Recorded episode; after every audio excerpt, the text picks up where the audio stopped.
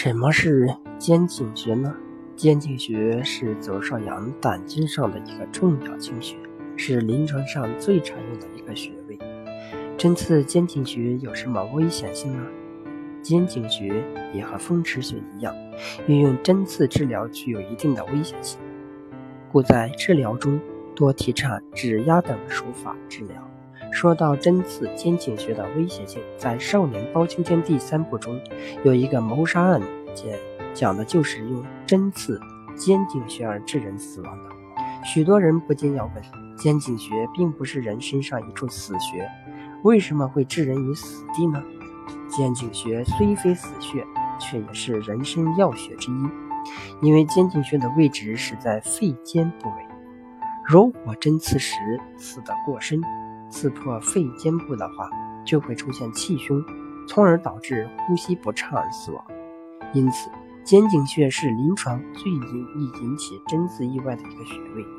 早在古代，人们就已认识到它的危险性，并且对其危险后果提出解决办法。如在《针灸大成》中记载：“肩颈穴若针深闷倒，即不走三。”针灸巨阴也云。若针深，令人闷倒，揉闷倒，送于三里下，起不知，须臾苏。太平盛会方提到肩颈穴针不得深，深即令人闷。若闷倒不识人，急需三里下气，先补而不用泻，须臾即平复如故。古人对肩颈穴的针刺深度也有很明确的规定。针灸大成上载，针五分，灸五壮，先补后泻。那么，对于不是深运穴道和针灸的普通人来说，肩颈穴是不是就没有用了呢？当然不是。我们除了针刺之外，对肩颈穴以指压、揉捏等方式进行按揉，同样能起到很好的效果。不信的话，你可以试着用手指。压住肩颈穴，这时肩上的血液循环会变佳，硬邦邦的肩膀就会逐渐得到放松。肩颈穴的作用是什么呢？按揉肩颈穴能够很好的缓解肩关节的紧张和肌肉僵硬的症状，并使肩关节到脖子的一条线都能放松。当一个人感觉累了，不管是身累还是心累，身体都会出现肌肉紧张。这是给他捏一捏肩，就是最好的放松身心的方法。为什么捏肩可以放松身心呢？这是因为肩颈穴在起作用，肩颈在肩上，我们自己就可以摸到这个穴位底下不是骨头，而是肉。人体犹如一口井，肩颈就是这口井的井口，而脚底的涌泉穴就是这个口井的泉眼。生命之水正是从此喷涌而出。要使身体从上至下轻松通泰，就必须经常清理这个口井。当这个区域按上去有酸胀甚至疼痛的感觉时，说明你的身体已经出现了紧张状态，就该清理一下这口井了。